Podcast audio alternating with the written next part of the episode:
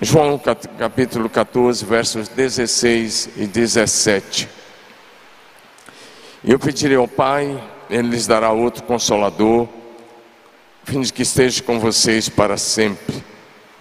É o Espírito da verdade, que o mundo não pode receber, porque não o vê, nem o conhece. Vocês o conhecem, porque Ele habita com vocês e estará em vocês. Verso número 26. Mas o Consolador, o Espírito Santo, que o Pai enviará em meu nome, esse ensinará a vocês todas as coisas e fará que se lembre de tudo que eu lhes disse. Diga amém. Pai, oro que a tua palavra encontre lugar nos nossos corações. Eu oro que todos sejam atraídos a Jesus agora e olhar para Jesus.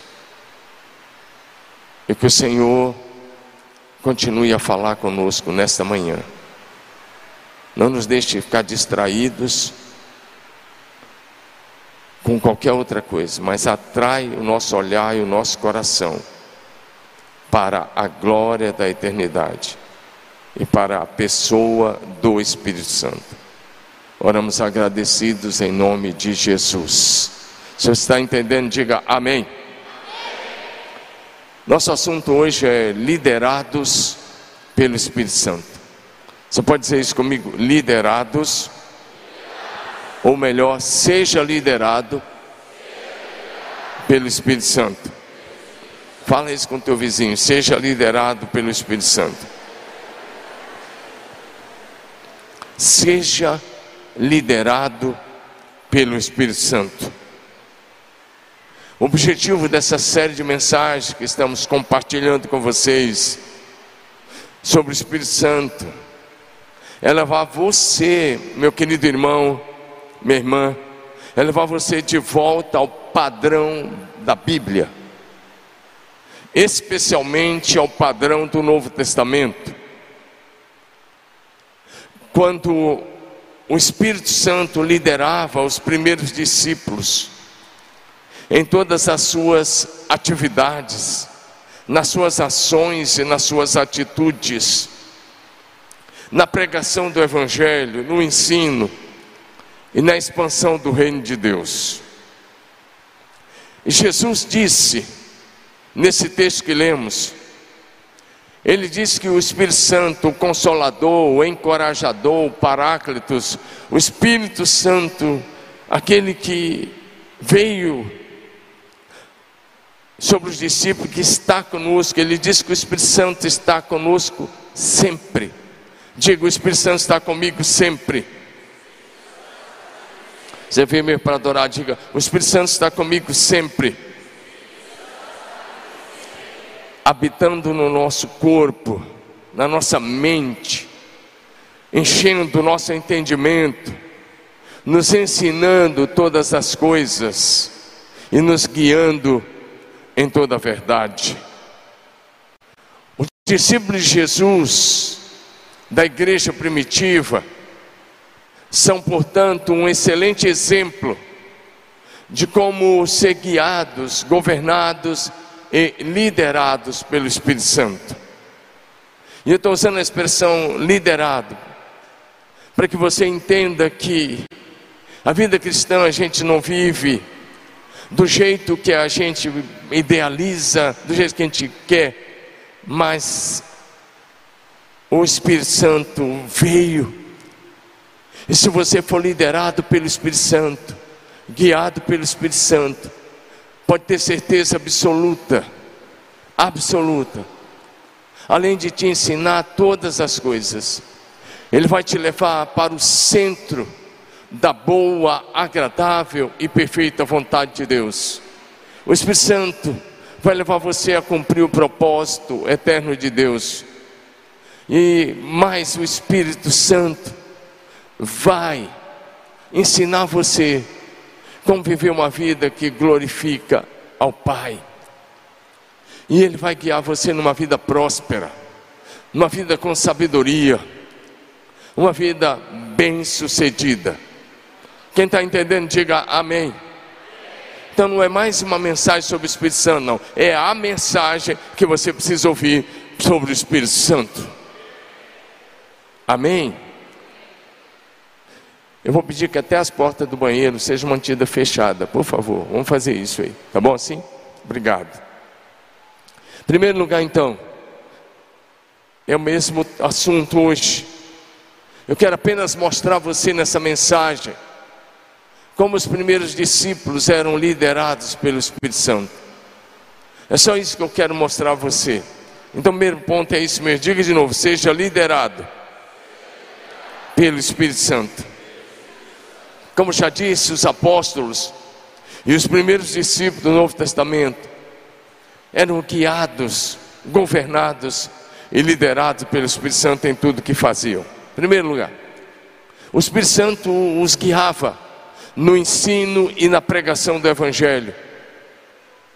Se você abrir sua Bíblia em Atos capítulo 2, de 14 em diante, você vai ver uma coisa, aqueles apóstolos, aqueles discípulos, que estavam com medo das autoridades israelenses, dos perseguidores, eles estavam há 50 dias sem pregar nada, não ganharam ninguém naqueles 50 dias, não fizeram absolutamente nada. Mas quando o Espírito Santo veio sobre eles, em Atos 2, eles se levantaram corajosamente. E quando os críticos estavam dizendo que eles estavam embriagados, Pedro se levanta, e Atos 2, de 14 em diante, diz: Eles não estão embriagados mas isso foi o que disse o profeta Joel. Nos últimos dias, diz Deus, derramarei do meu espírito sobre toda a carne. Vossos filhos e vossas filhas profetizarão, vossos jovens terão visões, vossos velhos sonharão. Então Pedro começa a pregar Jesus. Porque todo discípulo cheio do Espírito Santo vai testemunhar com o poder de Jesus Cristo. Fala para o teu vizinho: você é cheio do Espírito Santo? Então faça uma pergunta: como está o seu testemunho lá na sua casa, lá na sua família, lá no seu trabalho? Como vai o testemunho? Você está compartilhando Jesus? Porque se você disser para mim que é cheio do Espírito Santo, mas você não abre a boca para compartilhar Jesus Cristo, alguma coisa está errado. E não é com a Bíblia e não é com o Espírito Santo, é com você. Então preste atenção: todo discípulo cheio do Espírito Santo prega o Evangelho de Jesus. Pedro se levanta e prega aquela poderosa mensagem. E o Espírito Santo estava falando com os corações. Porque antes mesmo de Pedro concluir a palavra, o auditório interrompeu a mensagem de Pedro, verso 37. E eles perguntaram: O que faremos, irmãos? E Pedro disse: Arrependam-se. E cada um de vocês seja batizado em nome de Jesus Cristo para perdão dos pecados e ele diz: E vocês receberão o dom do Espírito Santo, porque a promessa é para vocês. É para todos aqueles que é para os filhos de vocês, é para todos aqueles que estão longe e para todos aqueles que o Senhor nosso Deus chamar. Dá um amém no seu lugar aí em nome de Jesus. A promessa de uma vida cheia do Espírito Santo é para você, meu irmão. Se você é um cristão nascido de novo, se você nasceu de novo, no dia que você nasceu de novo, o Espírito Santo selou você como propriedade de Deus. Você pertence ao Senhor. Você foi comprado pelo sangue de Jesus e selado com o Espírito Santo da promessa. E essa é a garantia da tua eterna salvação. Diga amém. Mas não basta ser selado. Se você quer ter uma vida cristã abençoada, bem-sucedida, uma vida cristã que influencia. Se você quer ser sal da terra e luz do mundo, é preciso ser cheio do Espírito Santo. Fala comigo, cheio do Espírito Santo. Esse é o projeto de Deus. Então os discípulos eram guiados pelo Espírito Santo. Foi o Espírito Santo que encorajou Pedro para se levantar e pregar o Evangelho. Segunda coisa que eu quero encorajar você a pensar é que os discípulos eram guiados pelo Espírito Santo na comunhão. Fala comigo, na comunhão. Fala bonito, na comunhão. Nos cultos de celebração ao Senhor, nos pequenos grupos, de casa em casa, no partir do pão, nas orações e na adoração. Por gentileza, projeção, Atos 2, de 42 a 47. Atos 2, no verso 41 fala que os que receberam a palavra e foram batizados eram cerca de 3 mil pessoas. Mas a partir do, do verso 42, Lucas começa a nos mostrar como era a dinâmica da igreja é, de Jerusalém. Ele começa dizendo que ah, eles perseveravam unânimes na doutrina dos apóstolos, na comunhão, no partir do pão e nas orações. Olha o que Lucas está dizendo verso 42, por favor, ainda. Só esse versículo aqui, verso 42. E perseveravam na doutrina dos apóstolos, na comunhão. Diga comigo, na comunhão. No partir do pão. E nas orações. E aí, essa questão da comunhão é importantíssima. Porque discípulo cheio do Espírito Santo está conectado com outros discípulos está falando o que os outros discípulos falam, está vivendo junto com aqueles que são o corpo de Cristo, que formam o corpo de Cristo e que vive para a glória de Deus. E, e Lucas continua dizendo: em cada alma havia temor, fala comigo, temor. E ele disse: muitos sinais e prodígios, ou seja, muitos milagres eram feitos por meio dos apóstolos. E ele continua dizendo o seguinte: todos os que criam estavam juntos. Diga isso: todos os que criam estavam juntos. Não existe discípulo desconectado no Novo Testamento. E Paulo vai usar uma linguagem dizendo que precisamos estar conectados pelas juntas e medulas. Olha para o seu corpo. Pode olhar agora, pensa no seu corpo agora, seu corpo físico. E se você desconectar um membro, o que acontecerá com ele? Vou repetir: se você desconectar um membro agora, o que vai acontecer com ele? Ele vai morrer, porque nenhum membro do teu corpo terá vida se não estiver conectado. Amém? É tolice achar que você vai ser um discípulo sozinho. É tolice achar que você vai ser um discípulo que não precisa de igreja. É engano fatal. Para não dizer que é um engano diabólico. Você achar que você vai não precisa de igreja, não precisa dos irmãos de fé e não precisa da comunhão da célula, do discipulado. Eu quero encorajar você a voltar ao discipulado. Nessa igreja nós praticamos o discipulado em pequenos grupos. Eu discipulo muita gente hoje. Eu tenho três grupos de discipulado na quarta-feira. Eu tenho o primeiro grupo, nove horas da manhã, e aqui está o pastor David, o Márcio, o Wellington e o Fabiano, que são desse grupo, e tem mais uns três, são sete naquele horário, ou Natan também daquele grupo. Então alguns estão aqui, mas eu tenho em casa no mesmo horário uns 35, 36 que nos acompanham pela, pela uh, internet. Eu estou falando com eles, mas meu celular está diante de mim e o que eu ministro para eles, os meus amigos pastores de todo o Brasil, de fora do Brasil, até do Japão, nos acompanham naquela hora. 11 horas eu estou com um grupo de, de jovens. E aonde está o Jean, o Davi, o Pedro, o Duca, eh, o Vinícius, o Basílio e outros, né? Às 11 da manhã, acho que são, eu nem, acho que eles não estão aqui agora de manhã e eu não estou lembrando, mas são sete lá também. E que, que e às 14h30 eu tenho outro grupo que está o Fabiano Miller, está aqui o, o, meu amigo Maico, e outros que estão lá naquela hora, Ricardinho, e outros que eu digo, é, e tem uns mais maduros lá também no meio deles, da o Gilson Yoshida ali, e outros homens aqui como o Delém, e a gente está lá, a mesma coisa está acontecendo aqui em casa. Só os de casa são mais de 100 que nos acompanham naquela hora. E eu, eu tenho dito aos meus pastores que cada pastor pode ter no mínimo cinco grupos de sete. Se cada pastor discipular cinco grupos de sete, são 35. Se cada um dos 35 homens discipular mais quatro ou cinco, já nós vamos aumentando a soma. E é isso que a gente quer que aconteça. Então esteja conectado. a mesma coisa, a minha esposa discipula as mulheres desses homens. E assim vai se repetir no mesmo processo, homem com homem, mulher com mulher. Se cada um fizer isso a partir da sua célula, é o que nós queremos, ninguém vai ficar desconectado nessa igreja. Fala comigo, ninguém vai ficar desconectado. Porque nós não queremos discípulo solto. E para nós é no discipulado que acontece o pastoreio. Ei, eu não me engano, isso aqui não é pastoreio. O que está acontecendo aqui é um culto de celebração ao Senhor e uma pregação da palavra de Deus. Mas o pastoreio é lá no discipulado. Homem com homem, mulher com mulher. Então não fica desconectado. Procura um grupo a partir da sua célula esta semana e esteja conectado com o corpo de Cristo pelos vínculos do discipulado. Posso ouvir amém de quem está me entendendo? Eles estavam conectados.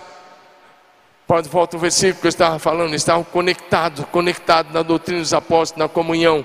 E, ah, e eles estavam, estavam juntos, eles tinham tudo em comum. E eles andavam juntos no temor do Senhor. E o texto continua falando da generosidade deles, dizendo que eles eram generosos. Generosos é o que está no verso de número 45. Eu falava agora há pouco do pregador que falou conosco aqui quinta-feira.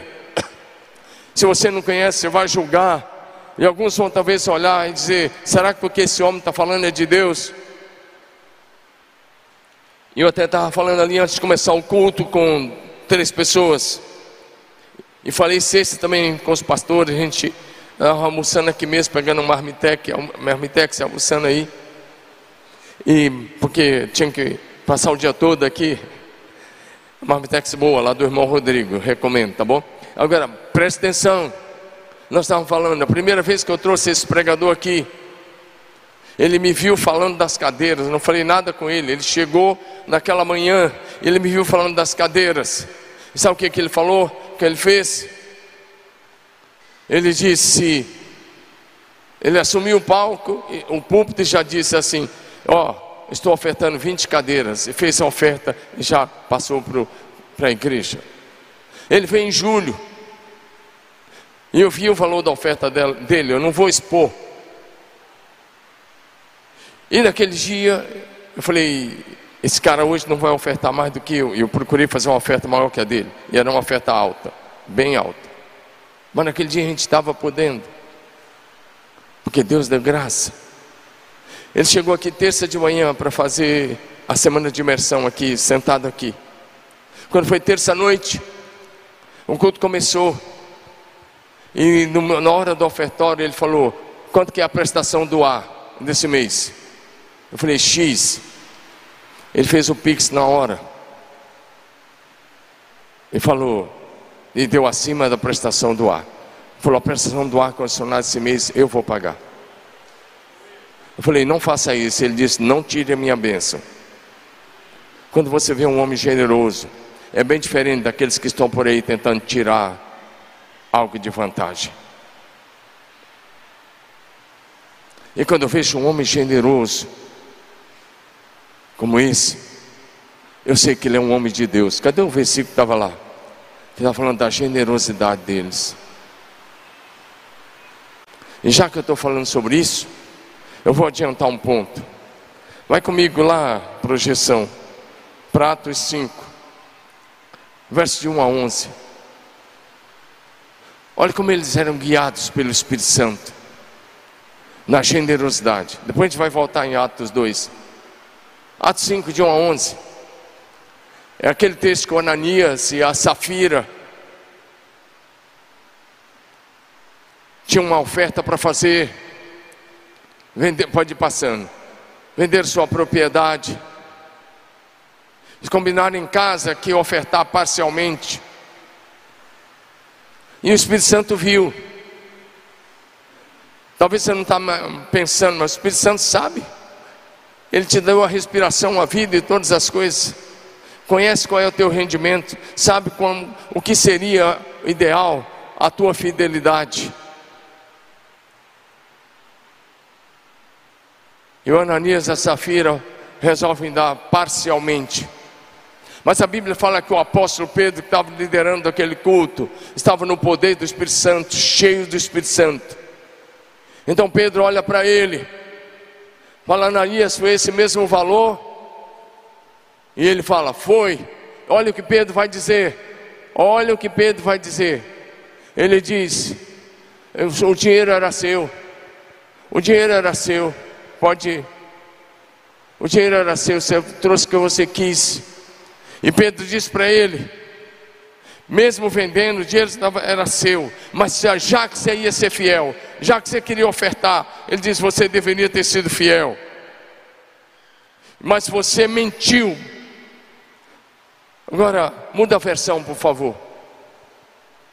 Coloca no NA. No NA. E Pedro diz: Você não mentiu apenas para nós, você mentiu para o Espírito Santo.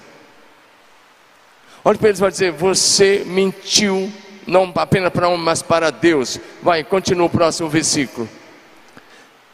Ah, ouvindo essa, ah, acho que é no verso anterior que ele diz: Você mentiu ao Espírito Santo. Ananias ouve aquilo. Continua os versículos, vai continuando. E quando Ananias ouve, ele morre. E o culto era um pouco mais demorado do que esse, muito mais demorado, porque os jovens pegaram Ananias e levaram e o sepultaram, nem comunicaram a esposa. Olha o próximo versículo. Três horas depois, entrou a mulher dele, a Safira, sem saber o que havia acontecido. Ela não foi comunicada que estava viúva e que o marido já estava sepultado. Então Pedro perguntou a ela: Foi o valor mesmo que vocês, foi por esse valor que vocês venderam a terra? E ela respondeu: Sim. Olha para frente. Então Pedro, dirigindo-se a ela, perguntou: Por que vocês entraram em acordo para tentar o Espírito do Senhor? E só então Pedro comunicou-lhe que ela estava viúva. Não deu tempo nem chorar a viuvez. Não deu tempo nem sentir dor da viuvez. Porque Pedro disse: Ó, os jovens que sepultaram teu marido estão lá na porta. E eles vão levar você também. Porque vocês não mentiram aos homens, mas ao Espírito Santo. Então, quando você está ofertando nessa casa, onde você estiver, Primeiro, o dinheiro que você tem é seu, o patrimônio que você tem é seu. Mas se você quer fiel, a, quer ofertar a Deus, por favor, seja fiel. Porque quando você não é fiel, você não está enganando esta igreja, você está mentindo para o Espírito Santo, e isso traz morte espiritual para a sua vida. Você pode falar, mas eu estou fazendo isso há anos e não morri fisicamente, pela misericórdia de Deus, mas traz morte espiritual para a sua vida. Então os discípulos eram guiados pelo Espírito Santo na oferta, eram guiados pelo Espírito Santo nos dízimos, eram guiados pelo Espírito Santo na pregação do Evangelho. Olha a seriedade como eles encaravam isso. Voltemos a Atos 2. Porque esse texto vai continuar dizendo que eles, Atos 2, de 42 a 47. Agora vamos para o verso 46 porque esta igreja era uma igreja simpática, era uma igreja alegre, uma igreja bonita, mas uma igreja que não perseverava, não cultuava apenas dia de domingo. Lê comigo, igreja, o verso 46, todos vocês, vamos lá? Um, dois, três. Diariamente. Vamos fazer melhor? Diariamente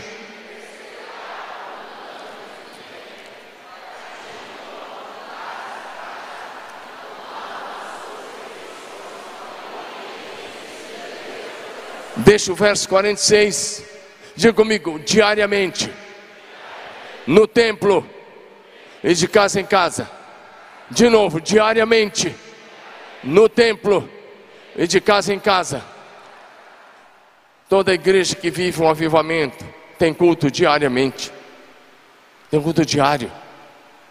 Estude a história dos avivamentos. E aí você vem num culto como esse já está prestes a terminar. E quantas vezes você já olhou no relógio para ver que hora que vai acabar? Com essa atitude, amigão, você não vai viver avivamento. Porque gente cheia de Espírito Santo tem prazer de estar na casa de Deus, tem prazer na adoração, tem prazer na oração, tem prazer nos pequenos grupos, tem prazer de estar nas células, tem prazer de estar no discipulado, tem prazer de celebrar a Jesus juntamente com o corpo de Cristo. Então vim aqui não é cumprir uma agenda de fim de semana ou começo de semana, é prazer e alegria de se apresentar diante do Rei da Glória, como adorador que adora ao Senhor em espírito e em verdade.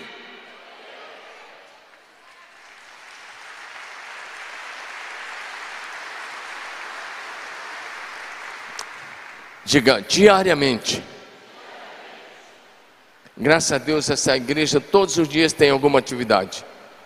Se você olhar o calendário, segunda-feira tem cursos, domingo tem os cultos aqui, começa nove horas a escola aí, a intercessão está aqui, nove horas você pode chegar, tem intercessão, tem os cursos aí, nove horas, tem esse culto, tem o culto, às 18 horas tem escola, 19 horas tem culto, domingo temos os, segunda tem os cursos de família. Terça-feira temos nossa terça plena que está maravilhosa. Cada terça é um culto diferente.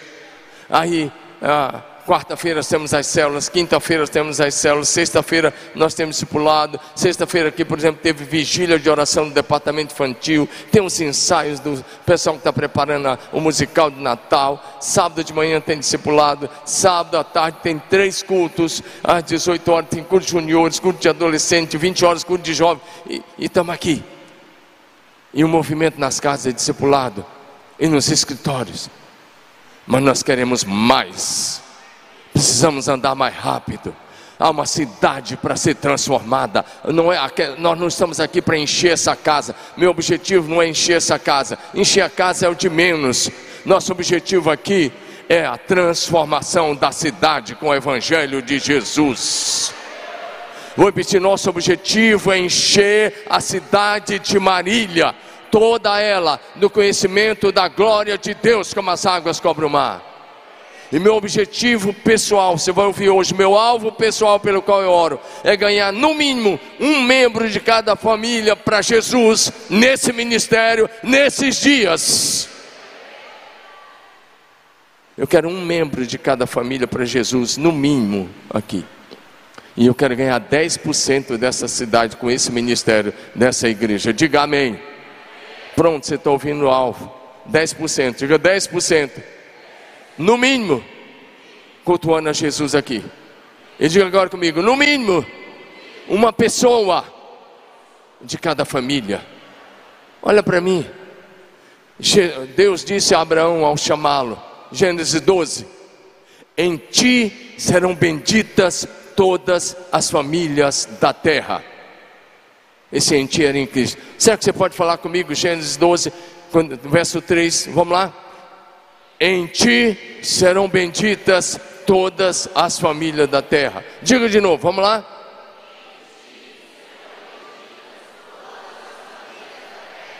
Isso é verdade na nossa cidade? É verdade na nossa cidade? Já é verdade, é realidade na nossa cidade? Não, não é verdade, porque em muitos lares o que reina é o divórcio, as drogas, a opressão, a mentira, a briga, a discórdia. Porque não há felicidade verdadeira para a família a não ser em Cristo Jesus. Olha para mim, meu irmão, você está cercado de famílias. No seu condomínio tem muitas famílias. No seu prédio, na, no seu bairro, na sua rua, a, na nossa cidade, tem milhares de famílias que ainda não estão debaixo dessa bênção em Cristo Jesus. Então, a minha missão e a sua missão estará encerrada quando alcançarmos o último mariliense para Jesus. Estará encerrada? Estará encerrada? Diga não. Porque ao mesmo tempo, meu irmão, diga assim: de Marília, fala bonito, de Marília para as nações Diga de novo, de Marília para as nações. Nós temos que ganhar aqui, mas ao mesmo tempo tem que estar, temos que estar lá na África, lá na Ásia, lá na Europa. Acabamos de adotar um missionário para a Alemanha. Nós vamos estar lá na Europa, nós estamos na África em alguns lugares, nós estamos em alguns lugares lá na Ásia, especialmente no Japão, mas nós temos que estar em todos os lugares, porque a luz que brilha mais longe, brilha mais forte onde está e é missão da igreja fazer pregar o evangelho aqui e em, todo, em todas as nações. Dá um amém no seu lugar. Gente cheia do Espírito Santo, evangeliza. Gente cheia do Espírito Santo faz missões. Gente cheia do Espírito Santo é generosa. Amém? E quando você vier para esse culto, aumente as suas expectativas. Comece a pensar o que, que o Espírito Santo vai fazer hoje, o que, que ele vai falar ao meu coração, quais são os desafios que ele vai me trazer, qual é a dimensão que ele quer que eu ande, qual é a agenda que ele tem para mim. Não vem para cá simplesmente por causa de uma agenda religiosa. Venha na expectativa daquilo que o Espírito Santo vai fazer na sua vida e através da sua vida. Mas venha na expectativa de milagres, porque você está numa casa de milagres. Diga amém. Atos 2, 47. Vamos lá um pouquinho, Atos 2, versículo 47. Porque gente cheia do Espírito Santo adora com alegria, louva com alegria, celebra com alegria. Posso ouvir um amém? Sua celebração agora está com alegria? Então lê esse texto comigo, vamos lá? Louvando a Deus. Então, como vocês não leram bem, vamos ler de novo. Vamos lá? Louvando a Deus e contando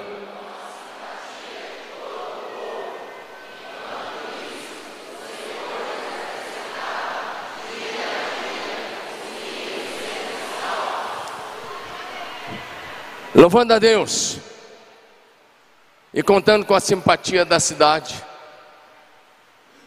porque era uma igreja relevante, influente, não por aquilo que ela proibia, mas por aquilo que ela oferecia à sociedade, especialmente curas, milagres e a transformação das vidas.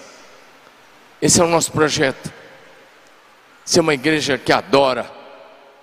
Amém? Diga de novo, nossa igreja é uma igreja vibrante na adoração. Fala para o teu vizinho assim: quer culto fúnebre? É na Avenida da Saudade, ou no Parque das Orquídeas, ou lá no cemitério virtual. Mas se você vê adorar, adorar o Deus vivo e verdadeiro, o nosso culto precisa ser vivo, precisa ser espírito em verdade, precisa ser ah, animado, encorajador, motivador e mais, precisa atrair a presença manifesta de Deus no meio do povo.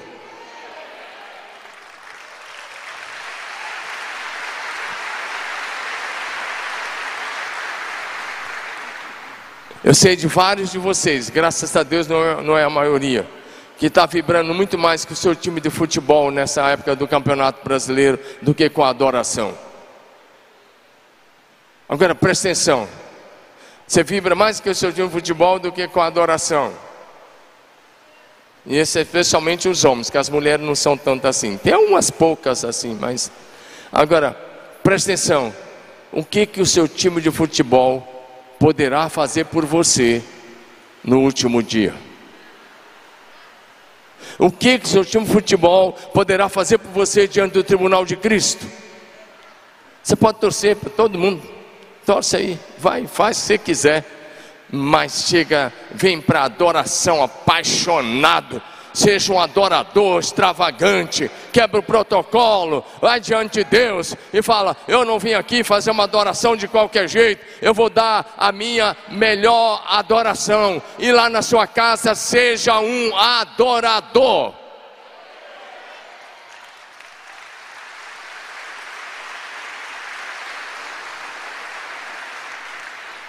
Minha esposa não está agora de manhã, ela está no face a face de mulheres, ajudando as mulheres de Garça, lá da nossa igreja, a fazer face a face. Ela estava muito cansada, como eu também estava aqui terça, quarta, quinta, sexta, saiu daqui sexta, foi para um acampamento, ajudar e está conduzindo um face a face lá. Mas, de verdade, presta atenção numa coisa, eu não me lembro de ter chegado um dia na minha casa, há muitos anos, quando eu volto para almoçar, eu não me lembro de ter chegado um dia que a minha esposa não estivesse adorando a Jesus. Eu não me lembro. Se eu falar que eu cheguei um dia e ela não estava adorando a Jesus, eu não vou estar falando a verdade. De verdade, eu considero a Rosângela uma das maiores adoradoras que eu conheço. Não é porque a minha esposa não é, porque eu conheço de perto. Porque ela liga e coloca louvor e adoração logo desde a hora do café da manhã até depois do almoço. E muitas vezes eu chego lá, ela está cantando, adorando. E às vezes está ela e a Sueli que vai lá nos ajudar. E às vezes eu pego o celular e falo, vou filmar, vou divulgar. E ela fica toda desconcertada e para a adoração. E depois eu falei, eu estou atrapalhando, eu não posso fazer isso. Mas eu nunca divulguei nada. Eu só brinco que vou fazer. Eu, eu até para a própria família, eu não, eu não faço isso porque eu estaria frustrando a adoração delas. Agora, quem adora em casa de segunda a sábado, fica fácil chegar aqui e prestar um culto de adoração a Jesus. Faça o mesmo na sua casa. Sabe como é que eu chamo isso? Levantar um altar de adoração na sua casa. Então use esse celular aí para alguma coisa. Hoje até Alexa.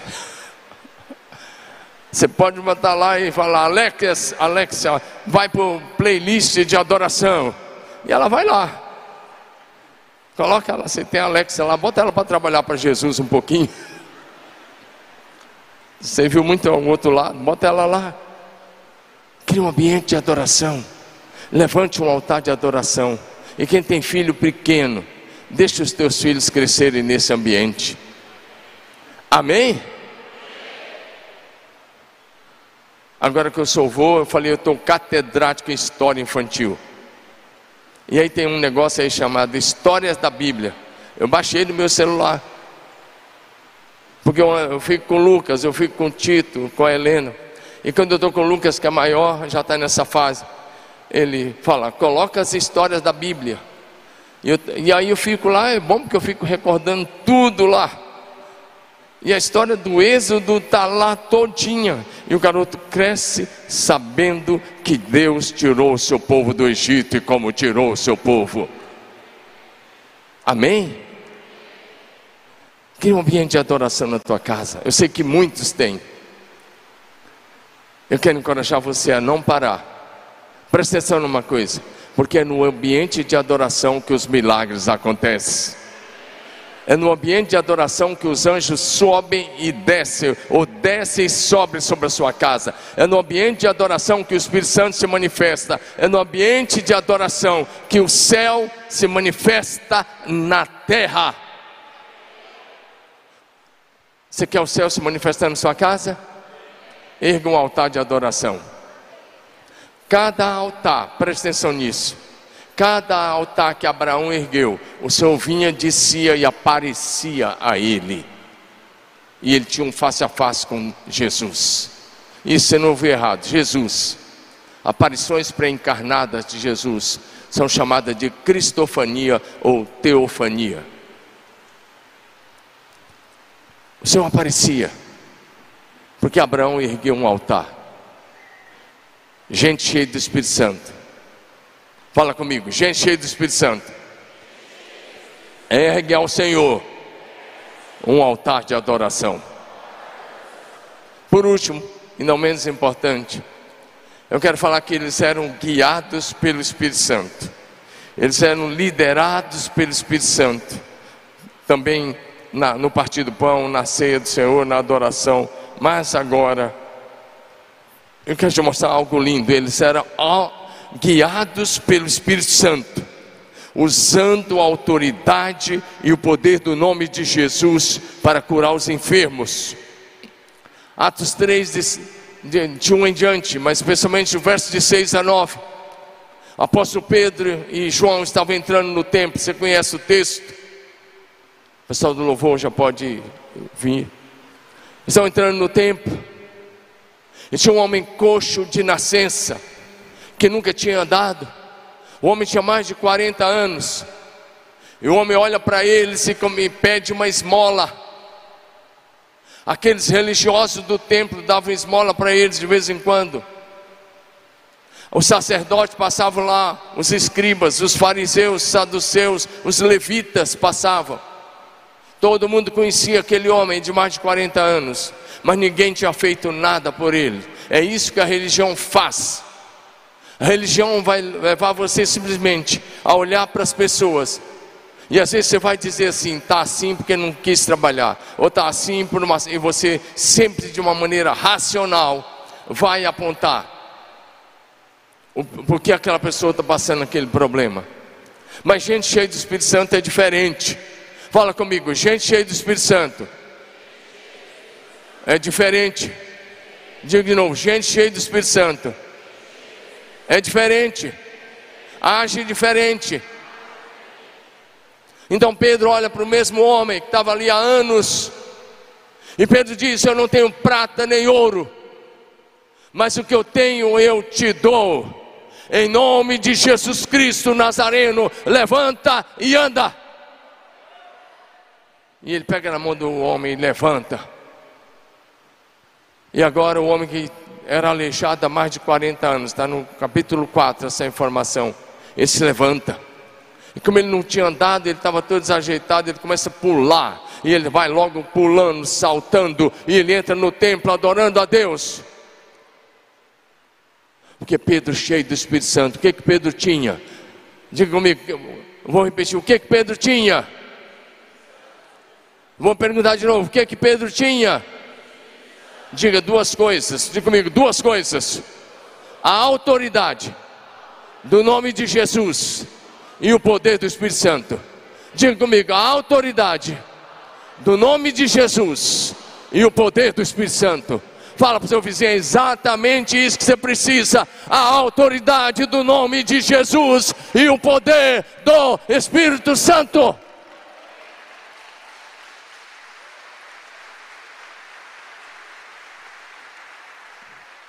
A autoridade do nome de Jesus e o poder do Espírito Santo é o que faz toda a diferença. E aí você pode olhar esse, essa, essa manifestação de cura no capítulo 3, capítulo 9, verso 32 em diante. Pedro está pregando numa cidade chamada Listra. Me parece que é isso. Se não foi isso, é quase isso. Atos 9, 32. E Pedro está pregando. E o culto está lá acontecendo. Lida. O nome é Lida, a cidade.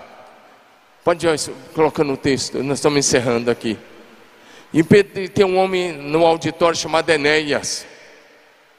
Falando isso, pastor Enéas não está aqui porque ele fez uma cirurgia na última quarta-feira, está se recuperando, olha, ora por ele. Tá, fez a cirurgia, pastor. Nós temos o pastor Enéas, que eu falei, está se recuperando de cirurgia. Esse é um, um homem chamado Enéas.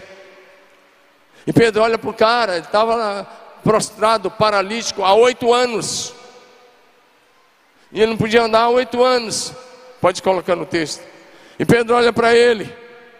E Pedro disse apenas uma frase: Jesus Cristo te cura. Enéas, Jesus Cristo te cura. O texto, por favor, gente. Fala para o teu vizinho: Jesus Cristo te cura. Diga de novo: Jesus Cristo te cura. Jesus Cristo te cura.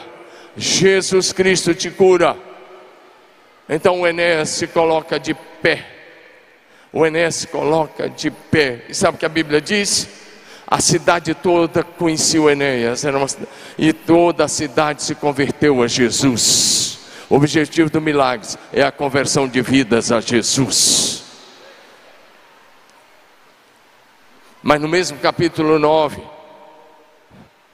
a partir dos versos, na sequência desse daí,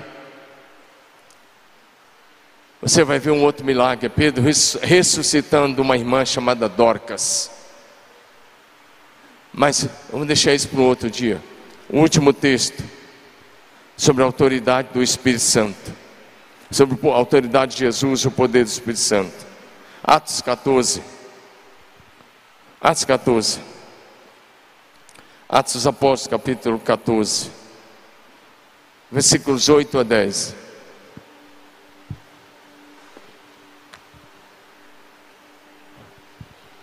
Atos 14, versículo 8 a 10. Agora sim, em Listra, apóstolo Paulo está pregando. E tinha um sujeito lá atrapalhando a pregação. Tinha um aleijado assistindo. E Paulo olha para aquele homem, conhecidíssimo da cidade, a Bíblia diz que ele nunca tinha andado. E Paulo olha para ele e diz: Apruma-te direito, levanta-te. E o cara se levanta. O cara se levantou. Enquanto se levantou, o milagre foi tão forte. Você continua lendo os versículos. Paulo agora tem um problema. Porque quando o povo viu aquele milagre extraordinário, sobrenatural, de um homem conhecidíssimo da cidade, aleijado, que nunca tinha andado, e agora o cara se levanta, curado. Aquela cidade era idólatra. Nós estávamos, isso aí está lá na região já da Ásia Menor como era conhecido na época. Os sacerdotes pagãos trouxeram bois, ovelhas, animais e começaram a dizer: os deuses se fizeram homens e vieram nos visitar. E começaram a chamar Paulo de Júpiter e Barnabé de Mercúrio. E com muita dificuldade, Paulo e Barnabé disseram: Nós não somos deuses, coisa nenhuma. Nós exercemos a autoridade do Deus que fez os céus, a terra, o mar e tudo o que neles há. Foi no nome de Jesus Cristo, Filho do Deus vivo, que esse homem foi curado. Dá uma amém no seu lugar. Eu quero concluir, fique em pé. Fique em pé. Coloque-se em pé.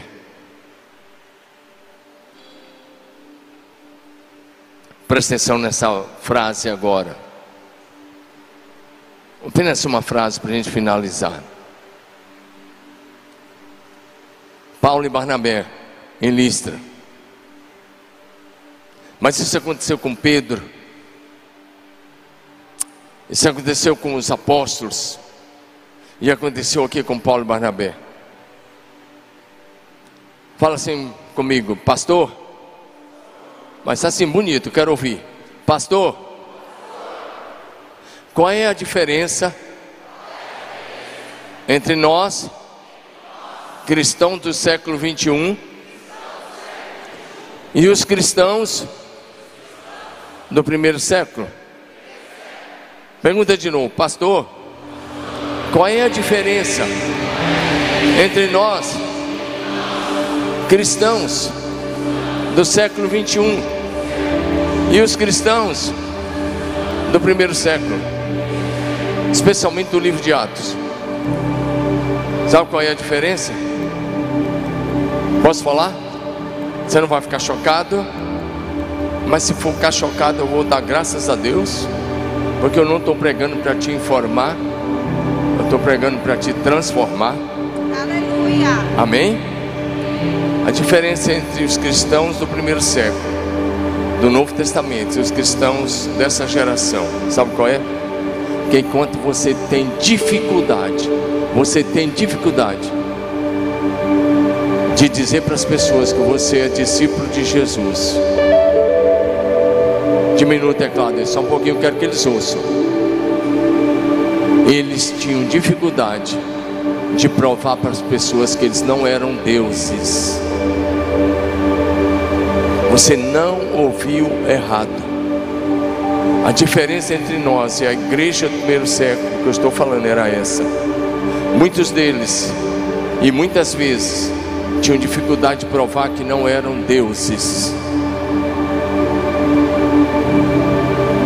Quando Pedro curou aquele coxo, os próprios judeus correram para se prostrar diante dele, querendo fazer coisas para ele. Ele disse: Não, não é na minha autoridade, é no nome de Jesus. Aquele que vocês mataram, crucificaram, que Deus ressuscitou, é no nome dele que ele recebeu perfeita saúde. Quando Pedro chegou na casa de Cornélio, Cornélio, que era um coronel, um comandante das forças romanas, que cuidava da cidade de Cesareia Marítima e do porto, da segurança daquela região, ele se ajoelhou aos pés de Pedro E Pedro pegou na mão dele e disse: Levanta, porque eu sou homem como você.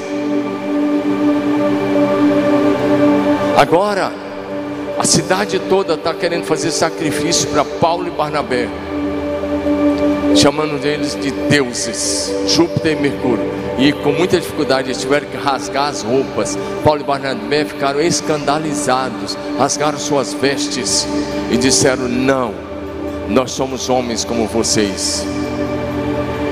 A diferença é que nós andamos na autoridade do nome de Jesus e no poder do Espírito Santo. É por isso que eu estou pregando para você. É por isso que você acha que você já sabe. E eu sei que você já sabe. A sua cabeça está cheia de informações. O problema é que você não vive o que você sabe. Você já sabe. Os pastores aqui sabem, todo mundo sabe o que eu estou pregando. Mas a grande pergunta é: quando é que você vai começar a praticar o que você sabe de Bíblia, de teologia? Eu disse que o objetivo da mensagem é voltarmos ao padrão, ao padrão bíblico do Velho e especialmente do Novo Testamento. Eu vou continuar pregando sobre o Espírito Santo, vou continuar pregando nas verdades mais profundas, até que todos nós sejamos no padrão do Novo Testamento. Para finalizar, Muitos de vocês que conhecem bastante de Bíblia, nós estamos vendo duas coisas hoje. Ficam preocupados com, com medo da igreja exceder um pouquinho para um lado, um pouquinho para o outro.